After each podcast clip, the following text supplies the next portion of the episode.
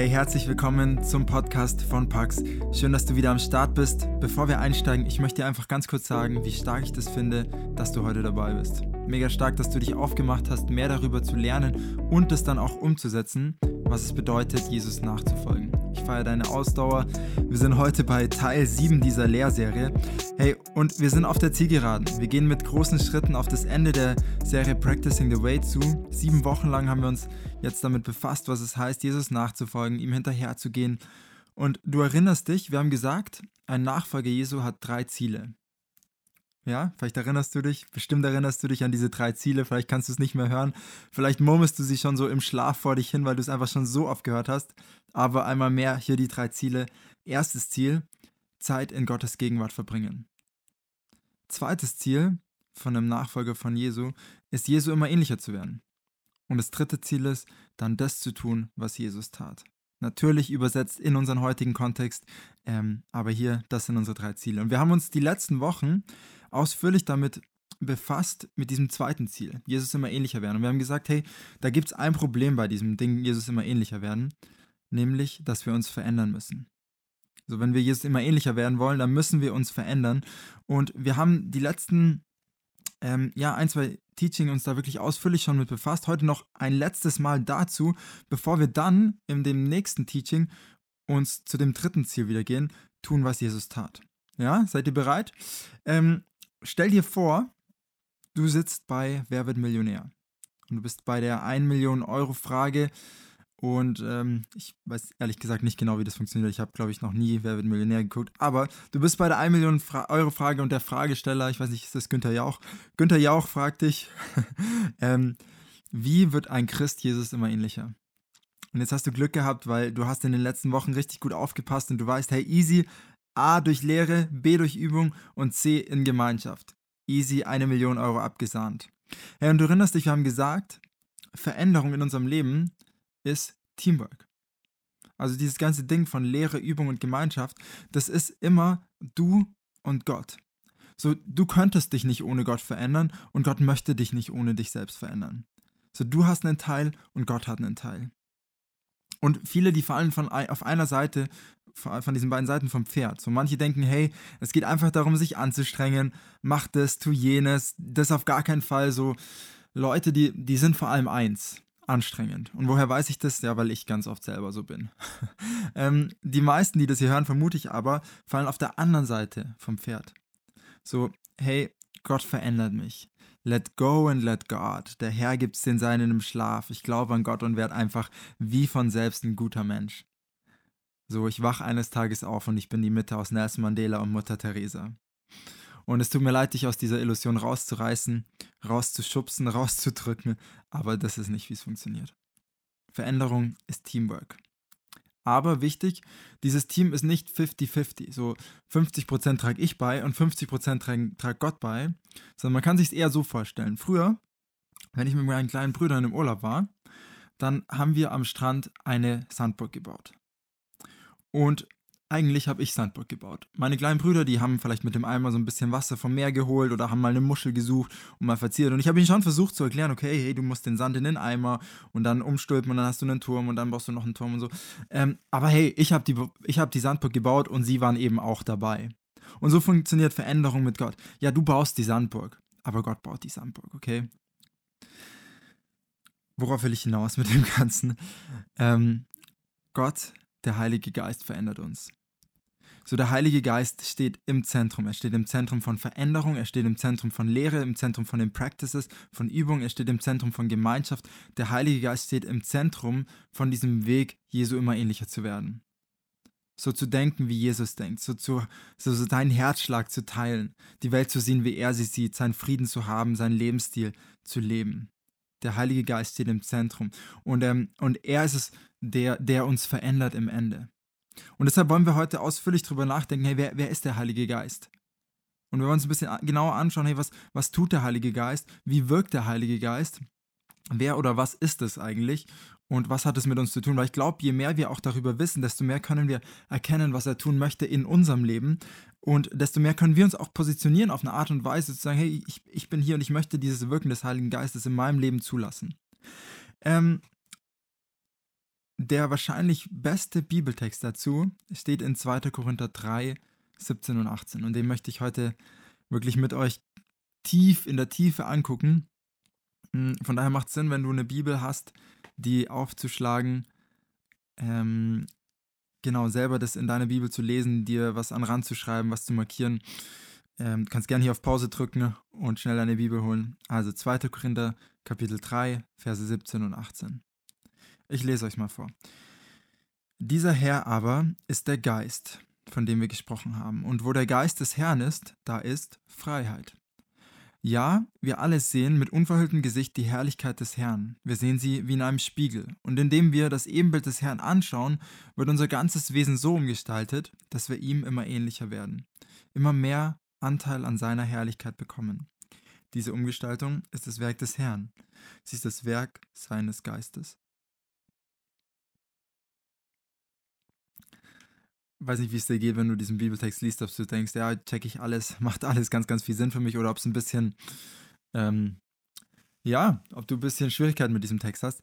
Wir wollen ganz am Anfang starten. Da heißt, dieser Herr aber ist der Geist. Wer oder was ist der Heilige Geist? Schau, der Heilige Geist ist keine unpersönliche Kraft, so Star Wars-mäßig möge die Macht mit dir sein und dann gibt es da Jedi-Ritter und Laserschwerter.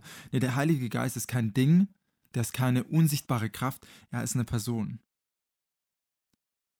Und ich schau, die Bibel stellt uns schon von Anfang an Gott vor als einen, der eine Person ist, ein Gott, der aber gleichzeitig drei Personen ist.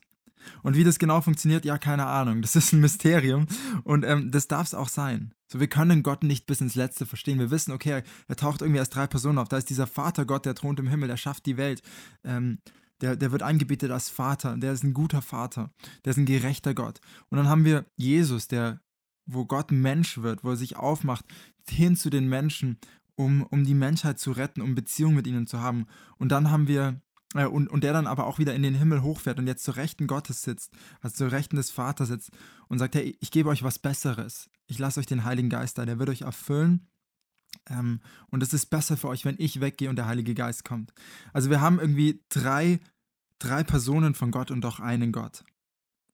Und eine Sache, die finde ich ganz spannend bei dieser Dreieinigkeit, bei dieser Dreifaltigkeit, die Bibel sagt, Gott ist Liebe. Nicht Liebe ist Gott, sondern Gott ist Liebe. Jetzt, Liebe ist im Wesen sich verschenkend und selbstlos, ja? Wer liebt, der dreht sich nicht um sich selbst, um sich selbst. Liebe braucht ein Gegenüber, das sie lieben kann.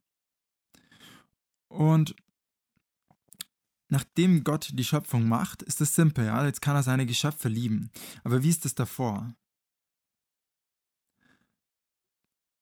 Schau, Gott liebt nicht nur, er ist Liebe. Und zwar, weil er schon in sich verschenkende Liebe ist. So, er hat ein Gegenüber. Es ist Vater, Sohn, Heiliger Geist. Da ist ein Gegenüber da, das er lieben kann. Und weil er schon in sich verschenkende Liebe ist, ähm, kann er in diese Liebe hinein den Menschen einladen. Und das ist auch ein großer Unterschied zu zum Beispiel einem Islamist, Islamist, puh, muss ich aufpassen, zu einem islamischen Gottesbild, weil der, der islamische, der muslimische Gott, der, ähm, der kann nicht Liebe sein, er ist ein einziger. So, er kann dann schon lieben, wenn er, wenn, wenn er Menschen geschaffen hat, aber er kann nicht Liebe in sich selbst sein, weil dazu bräuchte er ein Gegenüber, an das er sich verschenken kann. Und das haben wir aber bei Gott. Wir haben diese Dreieinigkeit und wir haben Vater, Sohn, Heiliger Geist. Es sind drei Personen, ähm, die, die ein liebevolles Miteinander haben, die sich umeinander kreisen, die sich umeinander drehen. Drei Personen, ein Gott, ähm, die die Liebe sind. Und die dahin hinein die Menschen einladen. Und das ist unsere erste Beobachtung heute. Der Heilige Geist ist eine Person. Er ist Gott. Lesen wir weiter. Dieser Herr aber ist der Geist, und wo der Geist des Herrn ist, da ist Freiheit. Das ist eine ganz schöne Zeile, wo der Geist des Herrn ist, da ist Freiheit. Jetzt steigen wir, steigen wir ein bisschen ein in die Psychologie und in die Philosophie. Und ich sage es ganz ehrlich am Anfang, ich weiß gerade so viel, dass es gefährlich wird. also nimm das mit einer, hier, mit Vorsicht, was ich zu sagen habe. Ähm, aber hey, lass uns einsteigen. So, wo der Geist des Herrn ist, da ist Freiheit. Was ist Freiheit? Ich bin ziemlich sicher, dass Freiheit nicht so eine, so eine Unabhängigkeit ist. Nicht, ich kann tun und lassen, was immer ich will. Freiheit ist nicht, alles machen zu können, worauf ich Lust habe. Und Lust ist hier das Schlüsselwort. Ähm, also nicht jedem Trieb, den wir haben, nicht zu jedem Trieb, den wir haben, Ja zu sagen. sei es sexuell oder einfach nur nach McDonald's. Hm, und ich möchte auch nicht zu tief in, die, in das Detail reingehen. Aber es ist schon so ein bisschen unser Zeitgeist, ne? Jeder kann alles mit jedem, solange es sich gut anfühlt, solange es Lust, äh, solange es Lust macht, solange, es, solange man Lust drauf hat, solange alle daran Spaß haben. Und die Bibel würde das eher als eine Sklaverei bezeichnen. So, sie spricht davon, hey, dass wir eben kein Sklave unserer Triebe sein müssen. Wir sind nicht unseren Trieben einfach ausgeliefert wie ein Tier, das so Hunger, ich gehe jagen, so ähm, Sex, ich äh, oder Lust, ich, ich habe Sex, sondern wir können Herr über unsere Triebe haben. Wir haben einen freien Willen. Wir können Herr über unsere Triebe sein. Wir haben einen freien Willen. Der Viktor Frankl, der ist bestimmt vielen von euch ein Begriff, ähm, der war ein Psychologe, Philosoph auch, der im KZ gesessen ist. Und der hat es so ausgedrückt. Der freie Wille ist die Freiheit, das zu tun, was man tun will. Die Aussage, dass ein Mensch Willensfreiheit genießt, bedeutet, dass er frei ist zu wollen, was er will. Genauer gesagt bedeutet es, dass er frei ist zu wollen, was er wollen will. Bisschen äh, kompliziert, aber ich versuche es mal runterzubrechen. Was er sagt ist, Freiheit ist das, worauf ich Lust habe, nicht zu machen und die Willenskraft zu haben, das zu wollen und dann auch zu machen, was ich eigentlich will. So, ja, ich will einen dicken Burger, einen richtig fetten Burger, ähm, aber ich will noch mehr mich gesund ernähren und kein Fastfood kaufen. Deshalb habe ich die Willenskraft, Nein zu sagen zu dem, was ich will, dem Burger, und stattdessen mich entscheiden zu dem, was ich eigentlich will, nämlich mich gesund zu ernähren. Und das ist dann Freiheit nicht diesem Trieb zu folgen, sondern das, was ich eigentlich will, über dem, was ich im Moment will, zu tun. Jetzt kann man sich Willenskraft so ein bisschen wie einen Muskel vorstellen. Und wie das mit einem Muskel ist, ne, der wird mit der Zeit einfach müde. Und das ist auch warum, der Grund, warum ne, alle dummen Sachen nach 10 Uhr passieren, warum jede dumme Sache, die die Menschheit wahrscheinlich je gemacht hat, äh, in der Nacht stattfand. Hm, es ist relativ einfach, so kleine Dinge durch Willenskraft zu, zu erledigen oder zu machen oder zu überwinden. So, hey, morgens erstmal einen Psalm lesen, statt auf Insta zu gehen. Oder auf dem Weg zur Uni bzw. Arbeit nicht die anderen Verkehrsteilnehmer anschreien, wenn sie mir irgendwie die Vorfahrt nehmen. Das sind relativ kleine Dinge und die sind auch gut machbar. So, wir können einen Podcast hören, der um Sparen geht und dann fangen wir an, jeden Monat, Monat ein bisschen Geld zur Seite zu legen oder zu investieren. Das ist alles gutes Zeug, aber unser Ziel ist nicht nur so kleine Veränderungen an der Oberfläche. Unser Ziel ist, Jesus immer ähnlicher zu werden. Und das ist ein richtig großes Ziel. Und ich denke da an mein eigenes Leben. Ich war vor ein paar Tagen in einem Meeting gesessen und irgendwann ist meine Geduld einfach ausgegangen.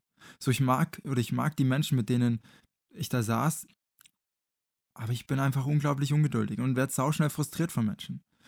Und ja, Teil davon ist meine Persönlichkeit. Ich, ich möchte immer schnell das Neues ähm, vorangehen, nicht stehen, zu, nicht stehen bleiben. Visionär bin ich irgendwie ein bisschen. Ähm, so hat mich Gott geschaffen, aber die Sünde wickelt sich drumherum. Und auf einmal habe ich keine Geduld mehr für Menschen, die mir eigentlich wertvoll sind. Und werde arschig zu den Menschen. Oder ich denke an meine depressiven Phasen, in denen das Leben eher wie so ein Nebel mir vorkommt, wo ich nicht mehr weiß, wo oben und unten ist, wo Sarah, meine Frau, auf einmal für uns beide tragen muss, wo Willensstärke allein nicht mehr langt. Vor ungefähr, weiß nicht mehr, ob es ein oder zwei Jahren waren, äh, ich bin gerade aus so einer depressiven, ziemlich ja, schweren Phase rausgekommen und ich hatte mich ähm, gerade auch zufällig, es hat sich irgendwie zufällig überschnitten, angemeldet für so ein, so ein Seminar, das hieß Search Inside Yourself. Und ich wusste gar nicht genau, um was es geht. Ich wusste nur, okay, irgendjemand bei Google hatte das für die Mitarbeiter entwickelt und es ging irgendwie um emotionale Gesundheit, um Achtsamkeit und um emotionale Intelligenz. Und ich dachte, hey, das sind alles gute Sachen, da möchte ich drin wachsen. Ich bin äh, oft emotional so ein bisschen so ein Tollpatsch, bin zwischenmenschlich manchmal einer, der einfach Leute überfährt. Ich möchte da, ich möchte da drin besser werden.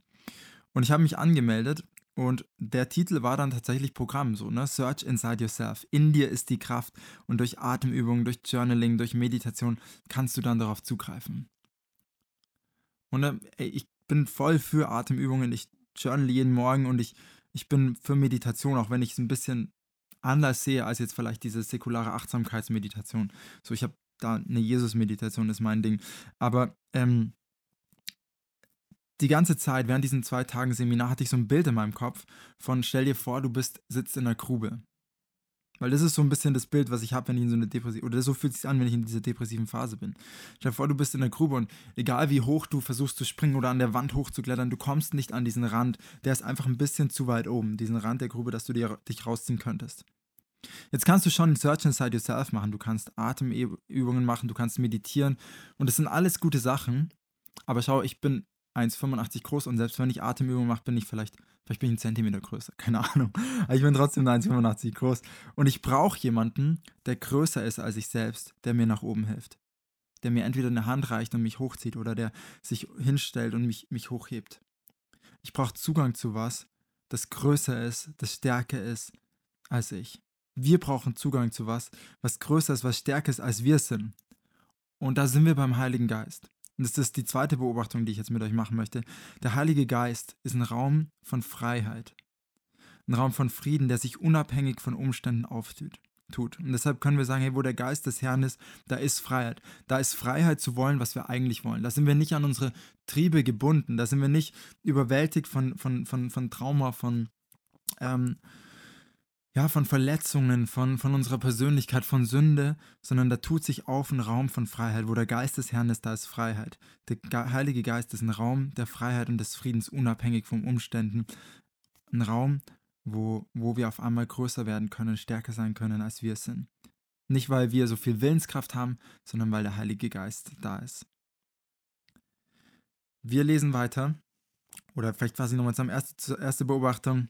Ähm, der Heilige Geist ist eine Person. Zweite Beobachtung, der Heilige Geist ist ein Raum der Freiheit. Dritte Beobacht äh, dritter, dritter Teil. Ja, wir alle sehen mit unverhülltem Gesicht die Herrlichkeit des Herrn. Paulus, der diesen Text schreibt, der spielt da an auf eine Geschichte aus dem Alten Testament und zwar aus Exodus 34. Das musst du jetzt, kannst du gerne mal in deiner äh, eigenen Zeit nachlesen. Ich möchte das nicht machen, weil das ein bisschen zu weit führt. In der Geschichte, ich möchte es einfach nur kurz zusammenfassen, da geht es darum, dass Mose regelmäßig eine Begegnung mit Gott hat. Und ja, Gott wird da ähm, im Exodus, das wird beschrieben als die Herrlichkeit Gottes, der er begegnet oder der Gegenwart Gottes. Und die befand sich in so einer Wolke. Es war so eine Art Vorläufer für den Heiligen Geist. Und nach jeder Begegnung mit diesem lebendigen Gott verändert sich Moses Gesicht. Er wird verwandelt. So sein Gesicht das vorher normal ist, leuchtet dann auf einmal wie eine Fackel. Er brennt einfach wie verrückt, sodass er einen Schleier oder so eine, so eine Burka aufsetzen muss, über sein Gesicht tragen muss, wenn er zu den Israeliten geht. Weil die sonst Angst haben. Und eine Sache, wo ich bei dieser Geschichte darauf hinaus möchte, ist, wer hat alles Zugang zum, äh, zur Gegenwart Gottes in dieser Geschichte? Also zu Gott. Mose. Wer sonst noch? Na, niemand sonst. Mose, Mose alleine. Nicht, die, nicht der hohe Priester, nicht Israel, nicht die Sabine, nicht der Moritz. Äh, niemand aus den zwölf Stammen Israels. Mose, Mose allein hat Zugang zur Gegenwart Gottes. Und jetzt sagt Paulus hier, ja, wir alle sehen mit unverhülltem Gesicht die Herrlichkeit des Herrn. Auf einmal hat jeder von uns Zugang zur Herrlichkeit Gottes, zur Gottes Gegenwart. Der Heilige Geist ist die personifizierte Gegenwart Gottes, zu der wir Zugang haben. Und noch mehr, die ja in uns wohnen möchte. So, wir sind die Wohnung, wir sind das Haus des Heiligen Geistes. Wir sind, ähm, die Bibel sagt, der Tempel des Heiligen Geistes. Und das ist unsere dritte Beobachtung. Der Heilige Geist ist die personifizierte Gegenwart Gottes, zu der wir Zugang haben und die in uns wohnt. Wir sehen, wie in einem Spiegel, und indem wir das Ebenbild des Herrn anschauen, wird unser ganzes Wesen so umgestaltet, dass wir ihm immer ähnlicher werden. Da musst du wissen dazu, Korinth, die Stadt, an die dieser Brief geschrieben, oder die Stadt, in der die Gemeinde war, an, diese, an der dieser Brief gerichtet war, die war bekannt für ihre bronzenen Spiegel. Und die haben sie überall hin ins Römische Reich exportiert. Und Paulus verwendet hier so ein Bild, indem wir wie in so einen Spiegel gucken, indem wir das Bild Jesu schauen, was so viel bedeutet wie, indem wir Gemeinschaft mit dem Heiligen Geist haben, oder wie Jesus das ausdrückt, indem wir im Weinstock bleiben, Intimität mit Gott haben, werden wir verwandelt. Und ihr erinnert euch, verwandelt, das ist dieses Wort wo, im Griechischen, wo wir das Wort Metamorphose von haben. Ähm, so von der Raupe zum Schmetterling, von der Kaulquappe zum Frosch, von dem, wie wir sind, zu dem, wie Jesus ist. Oder man könnte vielleicht auch sagen, immer mehr zu dem oder zu der, als die wir geschaffen wurden dass wir ihm immer ähnlicher werden und immer mehr Anteil an seiner Herrlichkeit bekommen. Diese Umgestaltung ist das Werk des Herrn, sie ist das Werk seines Geistes. ihm immer ähnlicher werden, immer mehr Anteil an seiner Herrlichkeit bekommen. Und wenn, wenn du das so liest, das klingt für mich wie ein Prozess. Also so ein, so ein Weg, auf dem wir Stück für Stück uns verändern. Und schau, wir haben gesagt, hey, der Heilige Geist, der ist eine Person, er ist ein Raum der Freiheit, er ist die personifizierte Gegenwart Gottes. Und als letztes ist er eine Kraft. Er ist eine Lebenskraft. Er vollbringt, ähm, Jesus vollbringt seine Wunder in der Kraft des Heiligen Geistes. Der Heilige Geist hat Jesus bevollmächtigt, das zu tun, was er tat. Und er möchte das Gleiche mit uns machen. Er möchte uns mit Kraft verändern und er möchte uns mit Kraft gebrauchen, das Werk Jesu fortzuführen. Und ich glaube, diese, diese Kraft des Heiligen Geistes, die wirkt auf zwei Arten in unserem Leben. Okay? Zwei Arten, wie der Heilige Geist in uns und durch uns wirken möchte. Das erste ist Erweckung. Und das zweite ist Prozess. Was meine ich damit? Lass uns erstmal dieses Erweckung oder Erweckungsmomente anschauen. Ich meine damit Momente, in denen Gott kommt, in eine Situation, in eine Situation meistens ungeplant, unerwartet, von einem Moment auf den anderen und alles für immer komplett verändert. So statt von A zu B zu C zu D kommt der Heilige Geist mit Kraft und auf einmal springen wir direkt von A zu F. So eine Begegnung mit Gott kann alles verändern. Und das ist eine tiefe, tiefe Überzeugung, die ich trage. Und das habe ich selbst erlebt. Eine Begegnung mit Gott kann alles verändern. Ein Erweckungsmoment mit Gott kann alles ändern. Von einem Moment auf den anderen ist alles komplett anders. Und es kann eine Heilung sein, innerlich oder körperlich. Das kann Freiheit sein. Das kann, ja, Freiheit von der Sucht sein. Das kann sein, dass, auf, dass unser Charakter sich auf einmal komplett verändert oder in, in der Sache sich komplett verändert. Dinge, mit denen wir gefühlt schon immer gekämpft haben, wo wir immer wieder, immer wieder an unsere Grenzen gestoßen sind, immer wieder für gebetet haben, auf einmal ist es weg. Auf einmal tut sich ein neuer Raum auf und auf einmal sind wir einen Schritt weiter, wo, wo wir davor noch nicht waren. Und ich habe das erlebt, wie eine Beziehung, die ja durch Betrug und Verletzung komplett zerstört war, von einem Moment auf den anderen geheilt wird, wurde. Von ich hasse diese Person, möchte keinen Kontakt mehr zu dieser Person haben, zu ich vergebe dir und wir versöhnen uns. Und das sind Momente, die sind, die sind unglaublich schön und die sind unglaublich wichtig. Wir brauchen diese, diese Kraftmomente, diese Erweckungsmomente, diese Gott ist hier und er regiert und er herrscht und er, er tut Dinge in unserem Leben. Er ist nicht nur ein, so ein Hirn, so ein Gedanke oder so, sondern er ist eine Person und er bricht herein in unsere Realität und er verändert Dinge von einem Moment auf den anderen. Wir brauchen diese Momente.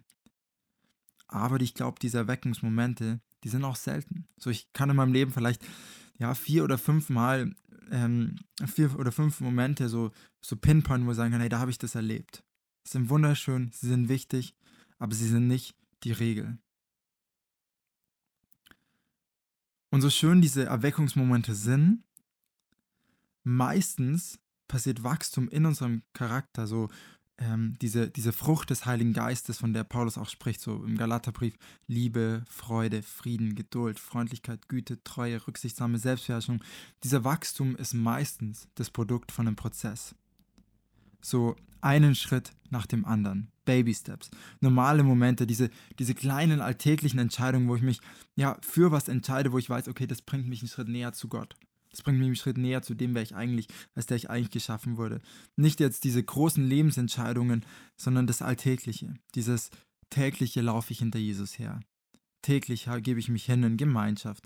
Ich mache geistliche Übungen. Ich, ich, ich, mir, ich, ich setze mich gut im Teaching aus. Ich, ich höre mir Sachen an. So das Unaufgeregte, das Treue, Durchhalten, Ausdauer. Und ich bin ganz ehrlich, ich dachte immer, diese, diese Prozesse, das ist langweilig. Ja, ich will das übernatürliche Wirken Gottes. Ich will Power. Ich will More Lord, so wie im Himmel, so auf Erden, jetzt und hier. Und ähm, ich will das immer noch.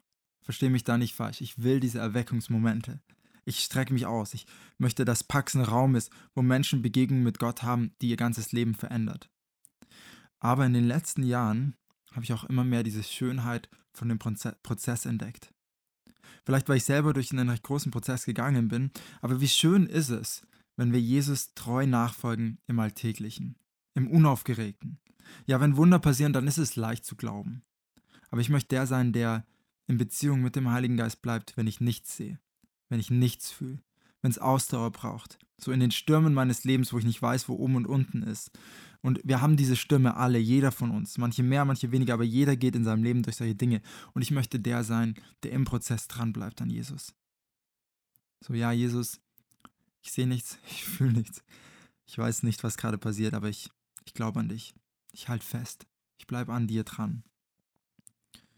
Und ähm, ich hab, erinnere mich vor ein paar Jahren, da habe ich mich innerlich sehr fern von Gott gefühlt und ich mich sehr leer gefühlt. Und ähm, ich habe so ein paar Zeilen in mein, mein Notizbuch mal geschrieben. Ich war gerade auf der Bibelschule, wo man eigentlich der Ort, wo man denkt, hey, hier muss ich Gott begegnen und hier muss was passieren in meinem Leben. Ähm, und es war für mich so eine, so eine Zeit der Lehre eigentlich gerade. Und wir hatten Lobpreis, oder wir waren in der Lobpreiszeit, und ich habe die folgenden Zahlen einfach in mein Notizbuch eingeschrieben und ich möchte sie dir vorlesen. Und wir können vielleicht so, eine, so, ein, so ein Trösten sein für dich, wenn du im Prozess bist. So habe ich geschrieben. Hier stehe ich. Stille. Komm, Heiliger Geist.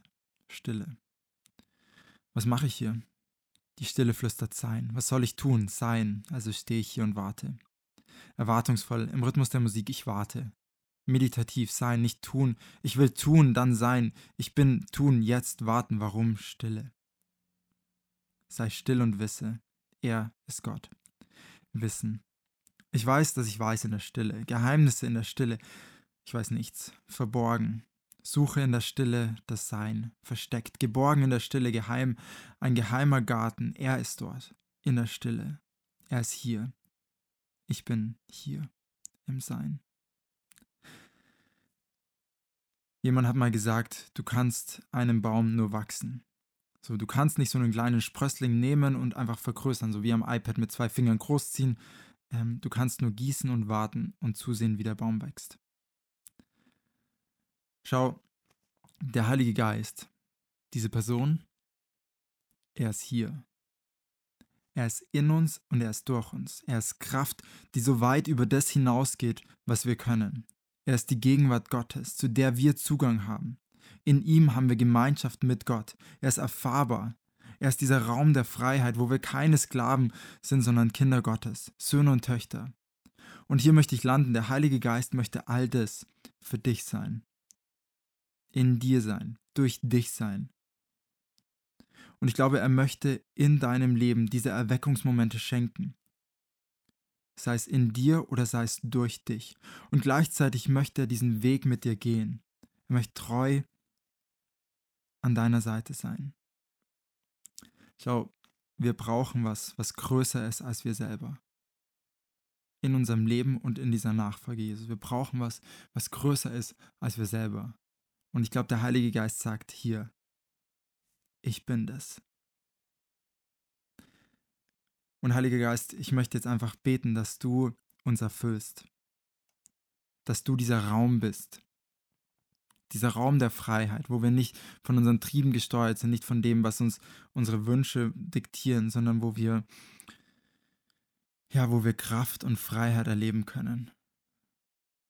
Heiliger Geist, ich bete, dass du uns immer wieder zum Vater führst, immer wieder zu Gott führst, immer wieder zeigst, so ist Gott, dass du uns ja diese, diese Momente schenkst, wo wir dich spüren und erfahren. Ich bete, dass du uns Erweckungsmomente schenkst und ich bete echt für Leute, die hier, die hier diesen Podcast hören und die mit Sucht kämpfen, die mit, ja, mit Traurigkeit kämpfen, die mit ähm, zerbrochenen Beziehungen kämpfen, die feststecken in Dingen. Ich bete, Heiliger Geist, dass du in diesem Moment kommst, sie erfüllst und, dem, und alles veränderst. Von einem Moment auf den anderen dass du Heilung schenkst.